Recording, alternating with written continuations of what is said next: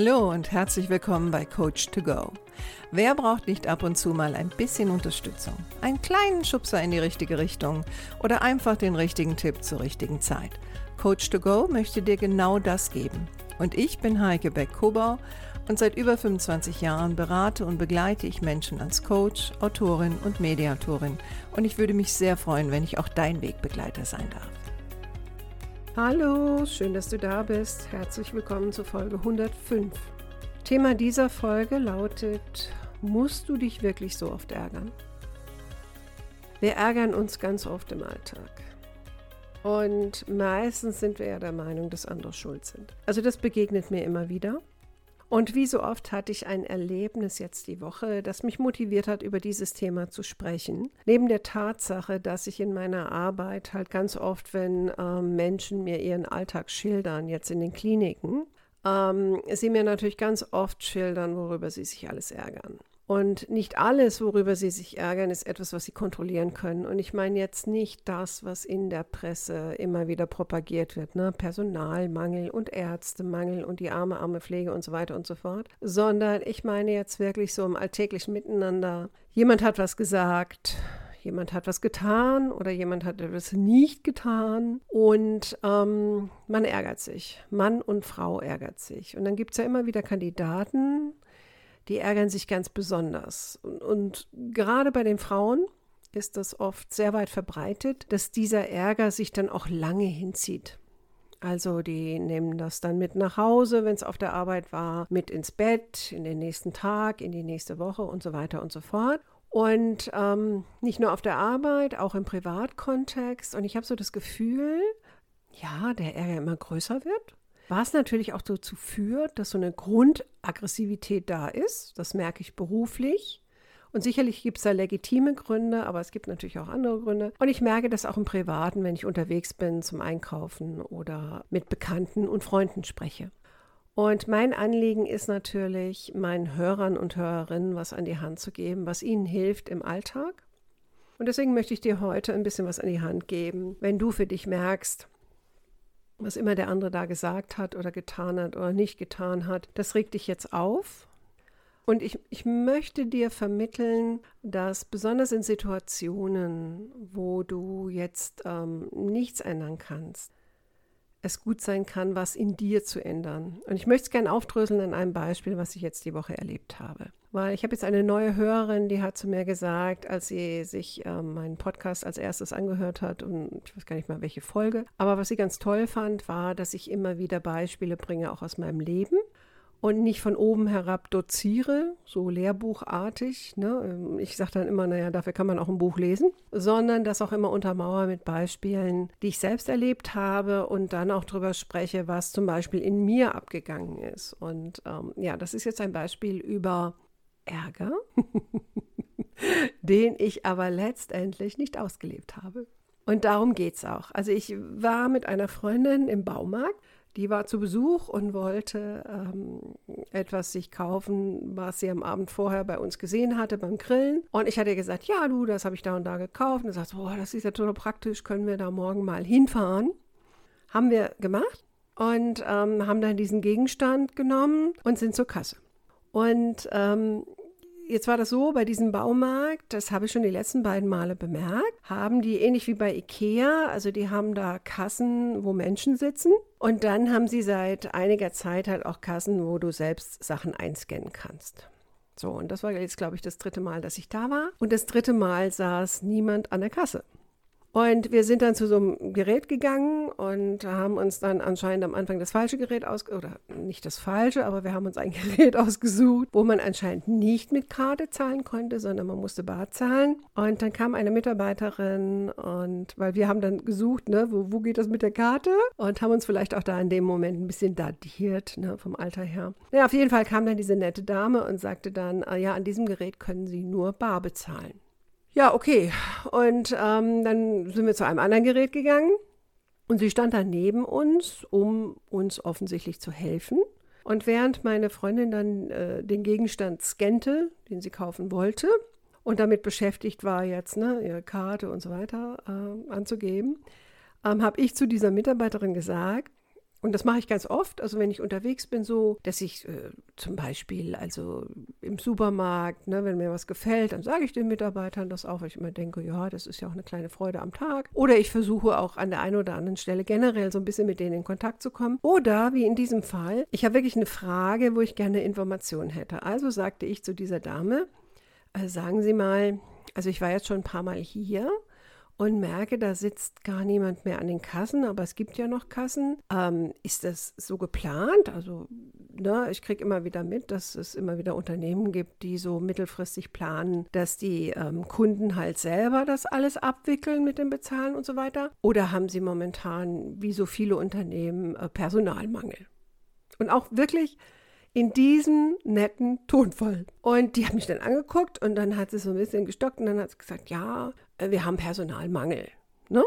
Und dann habe ich gesagt, oh ja, das ist natürlich dann auch schwierig und so. Und im Hintergrund sah ich einen Mann, also auch ein Mitarbeiter, der war, weiß nicht, anderthalb Meter von uns entfernt und räumte da irgendwas in ein Regal, äh, guckte zu uns rüber, hatte ein Gesicht, ja, ähm, ein guter Freund von mir würde sagen, der hat eine Fresse gezogen und brummelte irgendwas. Und ich, ich habe dann, dann so rübergeguckt, ich habe es auch mitgekriegt ich merkte auch, dass sie so ein bisschen steif wurde. Und dann habe ich nur gesagt, also habe ich rübergeguckt und dann habe ich gesagt, ah ja, und der junge Mann da hinten, was brummelt der dann? Auch wieder in diesem Tonfall. Und dann sagt er, ich lasse mir doch von Kunden nicht vorwerfen, ich würde meine Mitarbeiter entlassen. Ne? So. Also gleich in die Aggression gegangen. Ähm, und ich habe dann nur gesagt, das habe ich auch nicht gesagt. Sag ich, und, auch wieder, ne? Also immer noch freundlich geblieben, sage ich. Und ganz ehrlich, ich konnte ja auch nicht wissen, dass das jetzt ihre Mitarbeiter sind. Also die arme Dame vor mir, die wurde immer steifer. ich glaube, die hat richtig so ein bisschen Angst bekommen. Und er hat dann, ähm, also er hat es damit nicht ruhen lassen, ne? Also er hat dann gesagt, ja, also diese Vorwürfe, das geht ja gar nicht. Und wir haben genügend Mitarbeiter und es werden auch keine entlassen. Also alles Dinge, die ich überhaupt nicht gesagt, geschweige denn gemeint habe. Und, und dann hat er noch einen hinten dran geschossen. Ne? Also ich habe so gemerkt, dachte ich so, oh, jetzt langsam wird es aber ein bisschen aggressiv. Und natürlich merke ich diese Energie. Also A bin ich Profi und B ist das ja immer verbunden mit einer Energie. Und die schwappte jetzt so rüber. Ne? Und hat dann so ein bisschen was von mir ergriffen und ich merkte so, oh, jetzt langsam ist aber auch bei mir ein bisschen kritisch. Und dann sagte er diesen entscheidenden Satz, sagte er, ähm, also so ungefähr, sagte er dann, ja, und solange Kunden wollen, dass Mitarbeiter, genügend Mitarbeiter oder viele Mitarbeiter in der Fläche sind, dann habe ich halt auch keine mehr für die Kasse, wenn die Kunden mal aufhören würden, solche Ansprüche zu stellen. So, ne? Das war seine Aussage. So. Und ich habe dann so richtig gemerkt, boah, Jetzt kommt so ein Frontalangriff. Hab innegehalten. Die Dame sah so aus, als wollte sie in den Boden versinken. Und ich habe dann für mich gedacht, so, du hast jetzt eine Option. Du kannst jetzt rhetorisch zurückpfeifen und weiß Gott, ich kann das. Also ich hätte den rhetorisch, glaube ich, so zusammenfalten können und das noch vor seiner Mitarbeiterin. Ähm, der wäre ganz klein mit Huter wieder rausgegangen. Und das meine ich nicht, um mich selbst zu erhöhen, aber mit 30 Jahren Erfahrung, die ich habe und ehemalige Rhetoriktrainerin, wäre das nicht schwer gewesen. Und gleichzeitig habe ich dann gedacht, hm, will ich aber nicht, weil das eskaliert. Ich kenne ihn nicht. Ich weiß nicht, wo das hinführt. Und letztendlich lohnt sich das? Will ich diesen Preis zahlen? Und ich habe für mich beschlossen, nee, mache ich nicht. Habe dann im Grunde genommen gar nichts mehr zu ihm gesagt habe mich wieder meiner Freundin zugewendet, die jetzt mittlerweile fertig war mit dem Gerät, die das auch gar nicht mitgekriegt hat, weil die war dermaßen beschäftigt mit dem Gerät, dass wir dann rausgegangen sind. Und ich dann auf dem Rausgehen habe ich dann so gesagt, da sage ich, Mensch, also das hätte jetzt echt eskalieren können. Und sie schaute mich dann an und sagt, wie, was hätte eskalieren können? Und ich erzählte ihr das dann so kurz und dann ging sie auch schon in den Modus, was ist das denn für ein unverschämter Kerl? Und dem hätte ich gesagt, und dann habe ich gesagt, stopp. Da sage ich, ich habe dir das jetzt nicht erzählt, um deine Energie jetzt auch noch zu übernehmen, weil das ist ja so ein Effekt. Habe ich schon oft in Folgen gesagt, ne? das Erzählen, wenn wir erzählen, was uns vielleicht ärgert oder was da passiert ist, dann kriegen wir ja oft, ähm, besonders wenn es um Situationen geht, wo es vielleicht um Kritik geht oder wie da jetzt, ne? also ich habe ja nichts Böses gemeint, das war ja wirklich Interesse halber, dass dann der Nächste reinspringt, seine Energie reingibt und dann regen wir uns gemeinsam auf und so weiter. Und das, nee, da wollte ich schon gar nicht hin. Ne? Und habe dann gesagt, stopp. Dann sage ich, mir geht es eigentlich eher darum zu sagen, ja, ich merke so, ne, da, da ist was in mir passiert. Klar war da so ein Moment, da hätte ich gerne verbal einfach zurückgeschlagen, aber dann habe ich wieder tief Luft geholt, habe immer gehalten und habe überlegt, okay, für und wieder ist es das wert. Dann schwankte sie und ging in den, den nächsten Modus äh, und sagte zu mir, ähm, was ja auch so ein Klassiker ist, naja gut, okay, es ist natürlich auch nicht so, so leicht, ne? Also so in so einem Baumarkt, das ist ja auch wie bei mir auf der Arbeit und äh, man ist dann gestresst und man kann ja nicht immer gut drauf sein und es stellt jemand eine Frage. Also ging sie jetzt in einen Modus, den nenne ich Partei ergreifen. In dem Fall Partei ergreifen für ihn. Und dann habe ich wieder gesagt, da sage ich, du, stopp. Ich weiß, dass es ganz viele Gründe gibt, warum jemand vielleicht in dem Moment aggressiv ist. Und dass er vielleicht das oder meine Frage am Rande mitgekriegt hat, es anders verstanden hat, sich angegriffen fühlte, vorher einen scheiß Termin hatte oder was weiß ich. Ganz egal.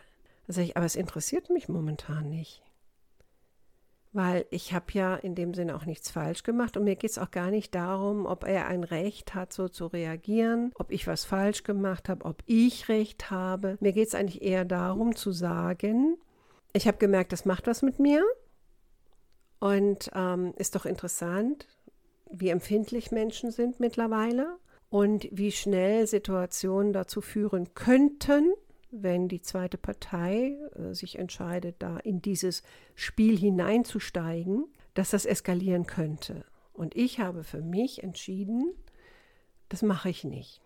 Und das ist das, worum es mir geht. Du entscheidest, gerade bei solchen, und sagen wir mal ehrlich, banalen Situationen, wirklich banalen Situationen, du entscheidest, ob du deinen Ärger auslebst oder nicht. Ich sage nicht, dass ich mich nicht geärgert habe. Doch, es gab einen Moment und der hat sogar ein bisschen angedauert, weil sie hat mich dann fünf Minuten später gefragt, ja, aber sag mal jetzt mal ganz ehrlich, ähm, regt dich das nicht auf? und ich habe dann gesagt, doch, natürlich. Und natürlich gibt es auch diese Impulse, oh, das finde ich nicht in Ordnung, ich habe nichts Böses gemeint, was bildet der sich ein, was ist das für ein Depp, ähm, Arsch oder was immer man sich halt so denkt. Ne? Da sage ich, und ich habe dann auch gesagt, weißt du, und ich merke dann auch, diese Energie, die, die gärt auch ein bisschen eine Weile lang, tut sie. Aber wenn ich ihr nicht nachgehe und ihr kein Futter gebe und auch nicht großartig drüber spreche, dann geht die auch wieder weg. Und dann, ich meine, gut, das ist jetzt eine sehr alte Freundin von mir und das brachte unser Gespräch dann eigentlich in eine ganz andere Richtung. Ne? Also nochmal bezüglich meines, meines Jobs und so und, und wie geht denn das so, dass man so innehalten kann ähm, und reflektieren kann. Und ich habe dann so für mich gedacht, na, das ist eigentlich auch ein gutes Thema für die Podcast-Folge, weil dazu fällt mir eine Aussage ein, ähm, die habe ich mal vor vielen, vielen Jahren von einem meiner Ausbilder, also Trainer, Ausbilder gelernt. Und die kommt auch aus dem NLP, wenn es um Emotionen geht. Die Aussage lautet oder die Frage lautet, wer fährt eigentlich deinen emotionalen Bus? Du oder lässt du jemand anderen fahren? Und genau darum geht es. Ne? Es gibt so viele Momente in unserem Leben, ob jetzt auf der Arbeit oder privat, wo etwas passiert, was uns triggert. Weil letztendlich geht es um Triggerpunkte. Und ich glaube, meine Frage hat bei dem bestimmt auch einiges getriggert. Ne?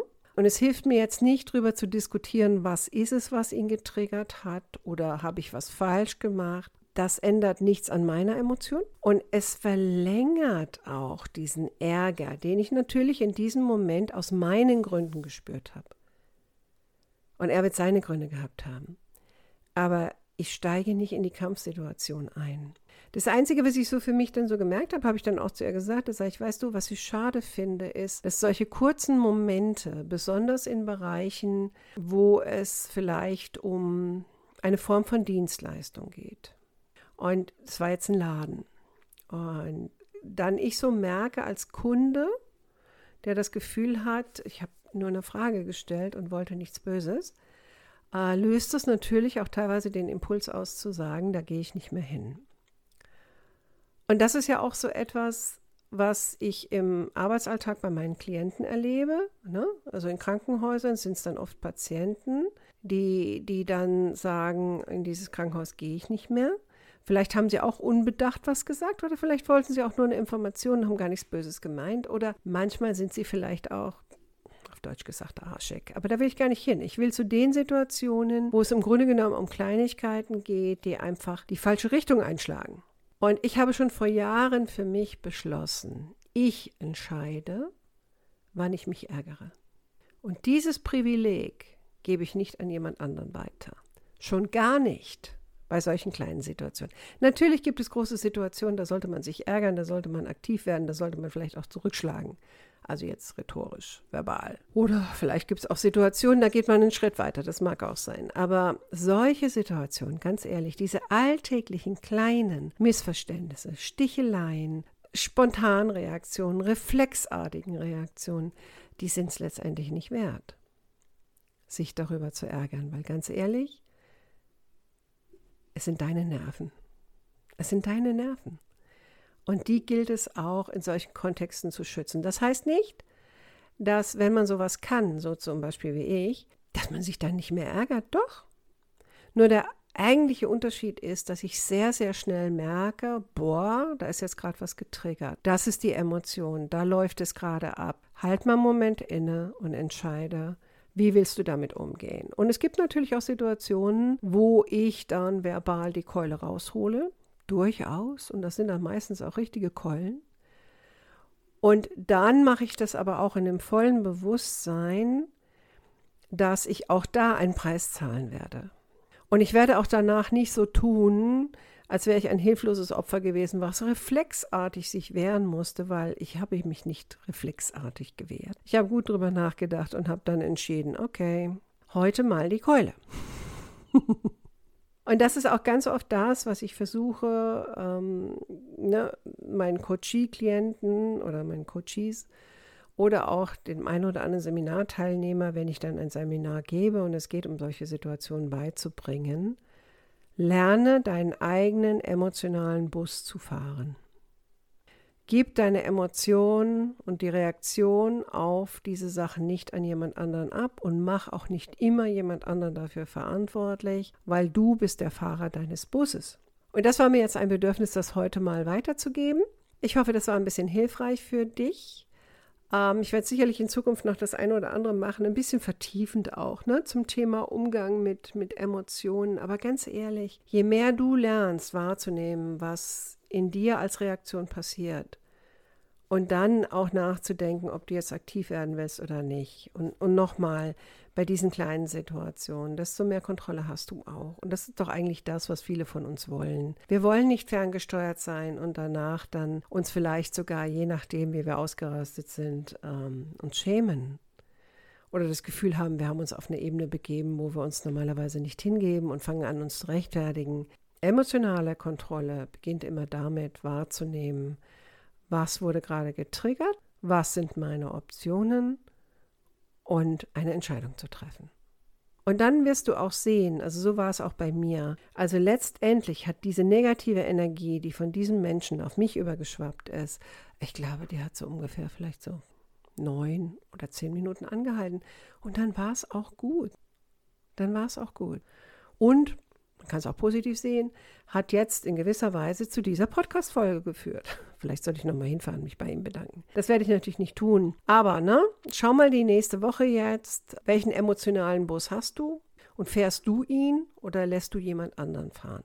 Und fang mal mit kleinen Situationen an, vielleicht auf der Arbeit, wo du normalerweise immer getriggert wirst und lerne mal ein bisschen anders damit umzugehen. Das dauert einen Moment.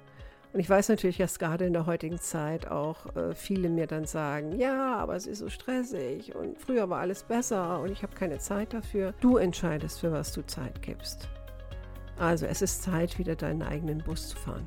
Mach's gut, in diesem Sinne, bis nächste Woche. Deine Heike.